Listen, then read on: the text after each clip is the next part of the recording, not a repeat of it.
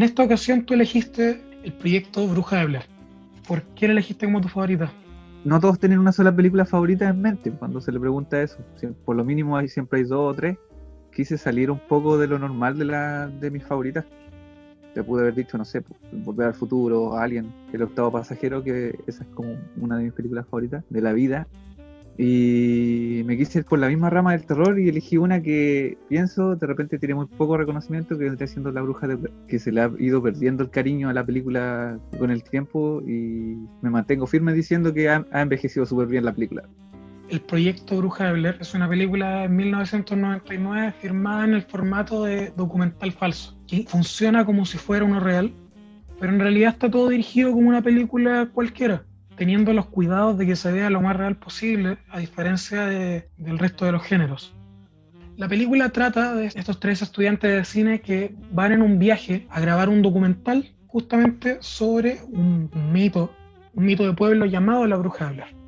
Al principio nos muestran cómo inician el viaje, cómo se encuentran con distintas personas eh, del pueblo, cómo las entrevistan, cuáles son las experiencias que tienen con el mito y luego, buscando pistas, buscando los lugares donde acontecían los hechos, se pierden.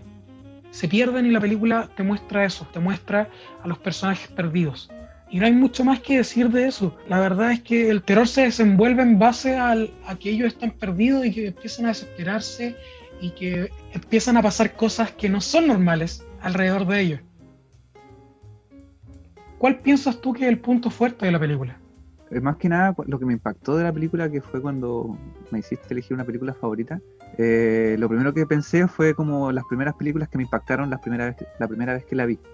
La Bruja de Blair yo la vi muy chico y como llegué a esta película fue muy random porque mi viejo la trajo un día en VHS y de hecho mi viejo la tenía arriba de la tele diciendo que era una película súper mala. Dijo, mira, me pasaron esta película, está súper fome, está súper mala, está mal grabada y se ve mal no la veáis, para que, la, para que no la veáis, me dijo, para que no la pesquí. Hice todo lo contrario. La vi un día. Cuando la vi, de hecho lo, pensé por muchos años, que la cuestión era real, que toda la grabación era real. Y la weá me quedó dando vueltas en la cabeza, dando vueltas en la cabeza, como que, de hecho después yo llegaba al colegio y le contaba a mis amigos, así como a los compañeros, oye, vi esta película. Y me decían, oye, ¿qué película es? No sé, no sé cómo se llama la película porque no tenía nombre de hecho, al principio de la película, antes de que parta como tal, te la ponen como un documental real y te dicen, estos tres estudiantes desaparecieron y un año después se encontró lo que habían grabado. En base a eso te muestran todo lo que luego puedes ver. Claro, la película se vende muy bien como un documental real, como grabaciones reales que fueron encontradas. Y eso me marcó mucho tiempo. Eso como que me anduvo dando vuelta a la cabeza mucho tiempo hasta que después ya más grande tuve acceso a internet y recordaba mucho la película porque como te digo yo la vi una sola vez y fallé la papa con la película toda la vida hasta que la pude ver de nuevo. Y claro pues ahí investigando leyendo descubrí que sí era un falso documental. Me llevé más sorpresas porque me gustó más la película. No porque haya descubierto que era falso en realidad lo que, lo que había visto sino por cómo fue hecha. La película la grabaron en una semana. Los personajes tenían reacciones reales, tenían miedos reales, y esa cuestión me fascinó. Cómo hicieron algo tan, un terror tan convencional que hasta hoy en día da miedo. Ahora que la volví a ver hace poco, me di cuenta que sigue siendo mejor que muchas películas de terror que han salido últimamente y que se han llevado aplausos. Y digo, pucha, esta cuestión fue hecha de la nada, fue hecha con nada y de la nada. Y no sé, ha sido encontrando una maravilla. A mí en lo personal me pasa que eh, me gusta mucho el cine de terror y yo nunca he entendido ese gusto que tiene la gente por considerar terror malo algo que no te da miedo, cuando en realidad yo el terror nunca lo he visto como algo que necesariamente tenga que darte un susto, que necesariamente tenga que hacerte saltar del sillón. Yo el terror siempre lo he visto como una rama del drama que está más enfocada en sus estereotipos, que, que intenta meterte en una situación que puede que te dé nervios, no necesariamente que te dé susto. Pero que te dé ansiedad. Claro, ansiedad, suspenso. Yo creo que el terror tiene mucho de eso. Y esta película se maneja muy desde ese lado. No te tira un grito de la nada, no te pone a un, susto de la nada, sino que empieza a meterte dentro de este mundo. Te sientes como parte de los personajes. te empiezas a fijar más en los ruidos que hay por fuera de la carpa. ¿Qué opinión tienes tú sobre ese tipo de terror? ¿Cuál es la visión que tienes tú? Si el terror tiene que necesariamente darte un susto. Si a ti te asusta alguna vez una película, porque a mí en particular yo nunca he, quedado con miedo con una, pero sí me disfruto mucho del género. Un buen cine de terror es el que te hace sentir ansioso, para mí. Me gustan esas películas que más que te hagan saltar del asiento que te den miedo, o que te, figuren, te muestren una figura que a futuro te puede dar miedo, como no sé, lo fue quizá Freddy o Chucky en su momento, que te mostraban algo que, no sé, pues te da miedo el muñeco diabólico, te da miedo el tipo de las pesadillas.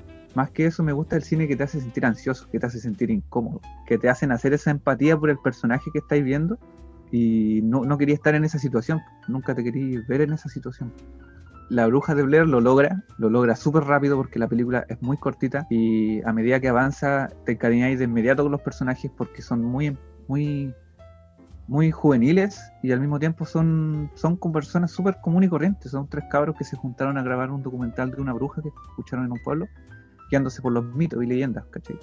A mí tampoco, hace mucho tiempo que no veo una película de terror que me haga decir así como, oh, oh estuvo, estuvo acuática o sea, las más recientes que vendrían siendo como Midsommar o Get Out, pero así como de hace tiempo que sea una película antigua. Eh, la última que encontré así súper fuerte fue los videos de Kepsi. no sé si la viste. Eh, me suena, pero la verdad es que no. Los videos de Kepsi es una onda muy parecida a, a La Bruja de Blair, que vendría siendo como fan footage o metraje encontrado porque trata de un asesino serial también que dejó muchos videos VHS guardados en una caja, en una casa, que fue un tipo que buscaron por mucho tiempo y logran dar con un paradero del FBI, es como un falso documental todo el rato. De hecho, igual lo vi y cuando lo vi dije, esta weá es real. Busqué y no. Pero estaba muy bien hecho, estaba hecho con súper poco, em, ¿cómo se dice? ¿Presupuesto? Claro, presupuesto. Y nada, pues la primera vez que lo vi quedé como impactado porque igual aparte de ser súper fuerte y explícito en las escenas que muestra, trata un tema súper común también en Estados Unidos, que vendrían siendo los asesinos seriales como entre los 60, los 70 hasta los 80. Está grabado súper independientemente y como te digo, es súper fuerte para, lo que te muestra la película. Y La Bruja de Blair, como te digo, yo la vi muy chico y me hizo querer siempre como ir a eso, ir a buscar a mm, lo desconocido, porque como te decía, la película no te muestra nada, en ningún momento te muestra nada, ni siquiera te muestra a la bruja. De hecho, había leído que los actores eh, lloraron realmente en las grabaciones, porque estaban solos en el bosque, porque no hubo producción, no hubo, o sea, hubo producción, pero no hubo más personas eh, metidas con ellos en el bosque mientras grababan.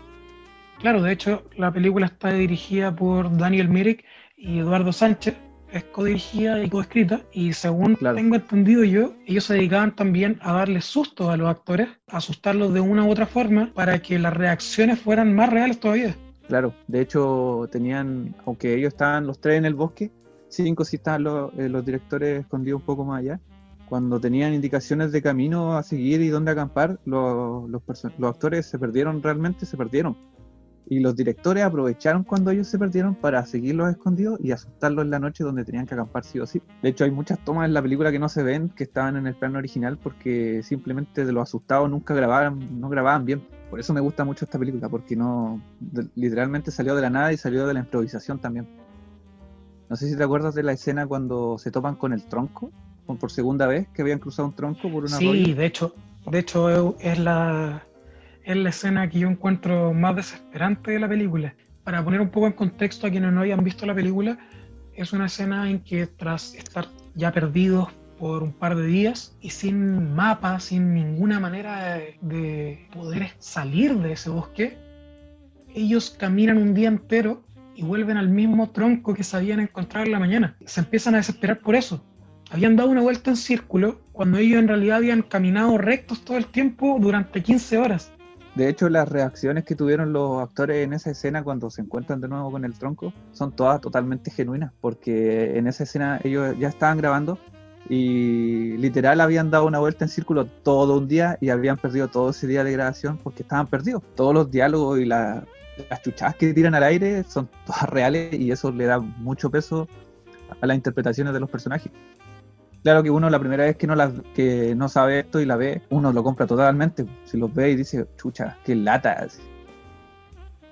Tú mencionabas recién que el ver esta película te da como esa sensación de quiero hacer yo algo así. Y yo cuando estaba revisando las revisiones, las críticas de esta película, me encontré muchas veces con gente que decía que la película se enfocaba en, en generarte ese miedo y esas y a quitarte esas ganas por, por ir a acampar, por porque podías terminar perdiéndote, qué sé yo. En mi caso terminé de ver la película esta última vez, que yo no la veía hace mucho tiempo. Terminé de verla eh, antes de ayer para preparar el capítulo y quedé con las ganas de ir a acampar. Quedé con las ganas de que me... No necesariamente terminar muerto, pero sí terminé con las ganas de, de querer tener una aventura así. No sé si te pasa algo similar a ti. Cuando vi esta película, igual me, nacieron muchas ganas de querer irme a, conocer lo desconocido. Ya llevo muchos años fuera de mi casa. Siempre que estoy viajando y conociendo ciudades nuevas, me trato de meter en lo desconocido porque quiero conocer eso. No es que literalmente esté buscando encontrarme con una bruja, ni con mucho menos con algo paranormal, pero siempre he tenido o me han nacido esas ganas de, entrar a, bosques, eh, a casas abandonadas. De hecho, en muchos de mis viajes que he estado en varias ciudades, siempre, siempre, siempre estoy metido en un bosque o en una casa abandonada y siempre estoy con una cámara. Más que nada porque me identifico mucho con los personajes principales porque Heather, por ejemplo, trata de tener todo el rato el control. No sé si te acordáis. Todo el rato dice, no, si estamos grabando un documental, no, si estamos bien, eh, no, si esto no está pasando. Eh, hasta cuando encuentra eh, el pañuelo que tiene los dientes del amigo, como que trata de controlarse. Claro que llega un punto en el que igual se rompe, pero no sé, como que siempre he tenido esas ganas de, ver qué, tan retorcido puede ser un lugar abandonado o un lugar que te cuentan leyendas, donde nacen mitos. Siempre estoy buscando como esa aventura. Y a pesar de que he estado en varias, nunca he estado en algo tan, tan cuático como eso, como la película. Ahora, nadie dice que la película hayan pasado realmente vayan a suceder. Pero por algo existen los mitos y las leyendas. Tú ya contaste cuál fue la primera experiencia que tuviste con la película, cómo la conociste por primera vez. Yo esta pregunta la hago en todos los capítulos porque parece súper interesante. Hay un dicho súper común y es que me gusta tanto algo que me encantaría olvidarlo, sacarlo de mi cabeza y verlo de nuevo por primera vez. ¿Te pasa con esta película o sientes que esa primera vez que tuviste fue ideal? Mira, me gusta la primera vez que la vi porque puedo contarla porque recuerdo mucho que yo quedé, como te digo, mucho tiempo pensando que fue real. Quizá si la viese de nuevo por primera vez, no me lo creería. No por los tiempos que estamos ahora. No diría, no, esto no es real. Quizás pensaría eso. Pero, como te digo, esta película es muy poco conocida, sobre todo en la, como la generación de ahora. Porque, de hecho, hasta la generación de nosotros o anterior igual es muy poco conocida porque a veces me dicen, no, viste la bruja, la bruja de Blair, pucha, es súper fome. O no, nunca me han dicho que es muy buena generalmente esos son los comentarios que siempre escucho cuando yo hablo de esta película. Cuando yo se la muestro a alguien, por ejemplo, vi hace poco esta película con un sobrino chico y no es lo mismo decirle, mira, esta película trata de esto, de unos cabros que se van a un bosque a buscar una a, a grabar un documental sobre la leyenda de la bruja de Blair. ¿Y qué piensa un niño o alguien X? Te va, va a decir, pucha, una bruja, mm, no es como algo que dé miedo hoy en día, ¿cachai? No es como tú pensás en una bruja y no sé, te la imagináis súper caricaturesca quizás, pero ver las expresiones cuando ven esta película y estar yo ahí presente y ver así que de verdad está cagado de miedo, o que está viendo esa escena de la carpa que se mueve y dice, ¿qué, qué es lo que es? No veo, ¿qué, ah, ¿por qué no enfoca bien? Esas reacciones me gusta más verlas que pensar, pucha, vería de nuevo esta película. Hasta cierto punto el cine de terror actual se divide en dos ramas principales.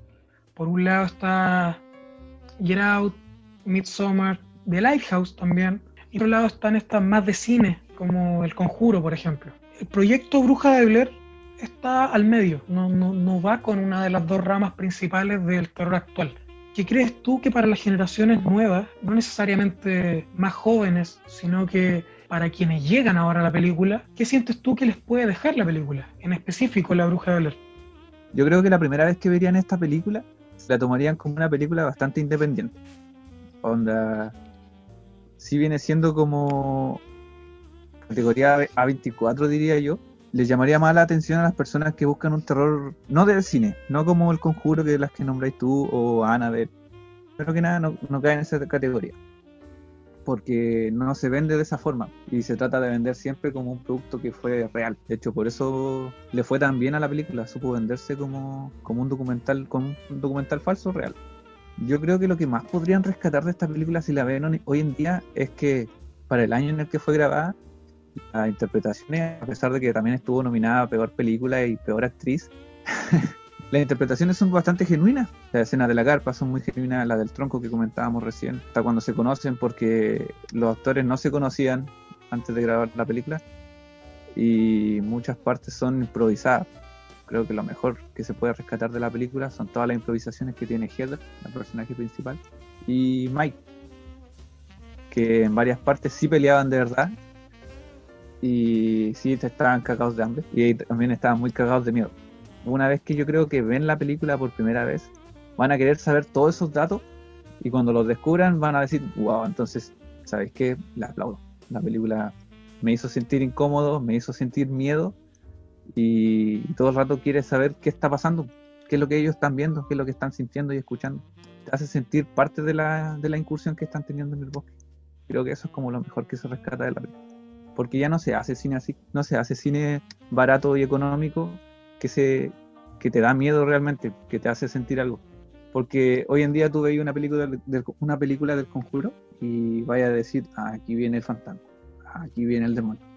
La misma música te lo anuncia, la misma cara de los personajes te lo anuncia. En cambio aquí no.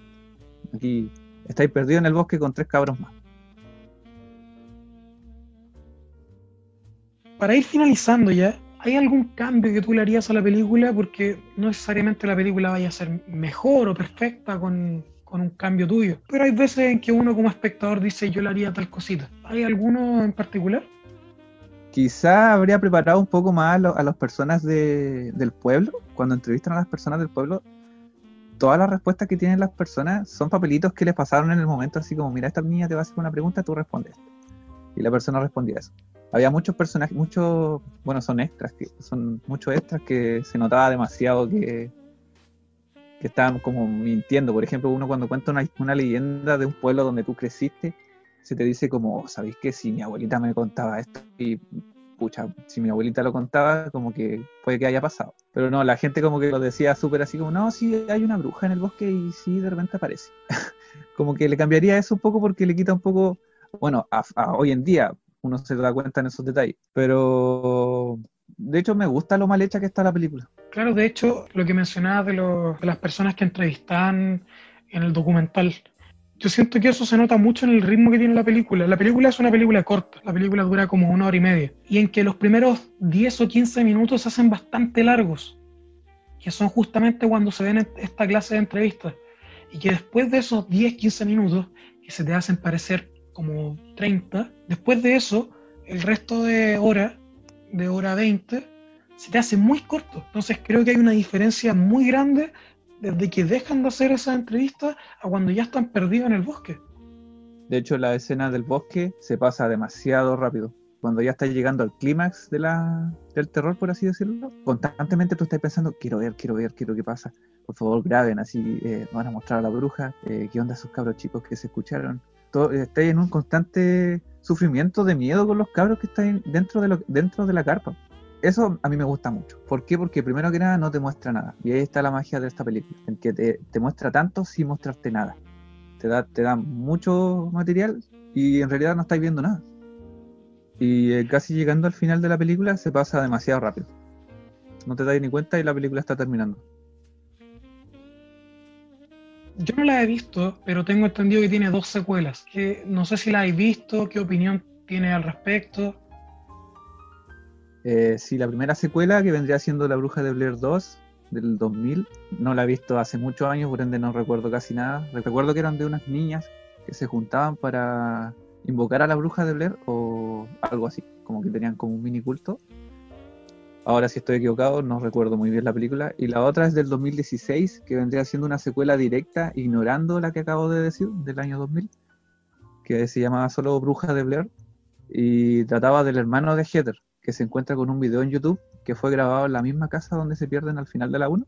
y se lo encuentra en YouTube. El hermano, viendo el video en YouTube, se da cuenta en un reflejo que se ve una cara de una mujer. Y él asume que podría ser su hermana Heather, que es de la primera película. Y ahí arma un grupo de amigos que dicen vamos a ir a buscarla al bosque a mi hermana que puede estar en la casa ubicado. Ahora van con GPS, obviamente con tecnología, van con dron, con celulares. Y ahí te abre un poco más eh, lo que vendría siendo la trama del bosque y del y de la bruja de Blair porque ignorando el grupo de amigos y el hermano de Heather se abren muchas teorías sobre, sobre qué está pasando realmente ahí en la casa porque viaja, o sea, juega mucho con los viajes en el tiempo, juega con el espacio-tiempo en realidad, porque la casa, después, en, en, esta secuela podrían hacer muchas teorías que hasta se pueden sacar hasta los extraterrestres o los ovnis, porque te, te dan indicios de ciertas cosas. No sé si recuerdas cuando Josh en la película de la bruja, el proyecto La Bruja de Blair, encuentra sus cosas con una sustancia gelatinosa azul.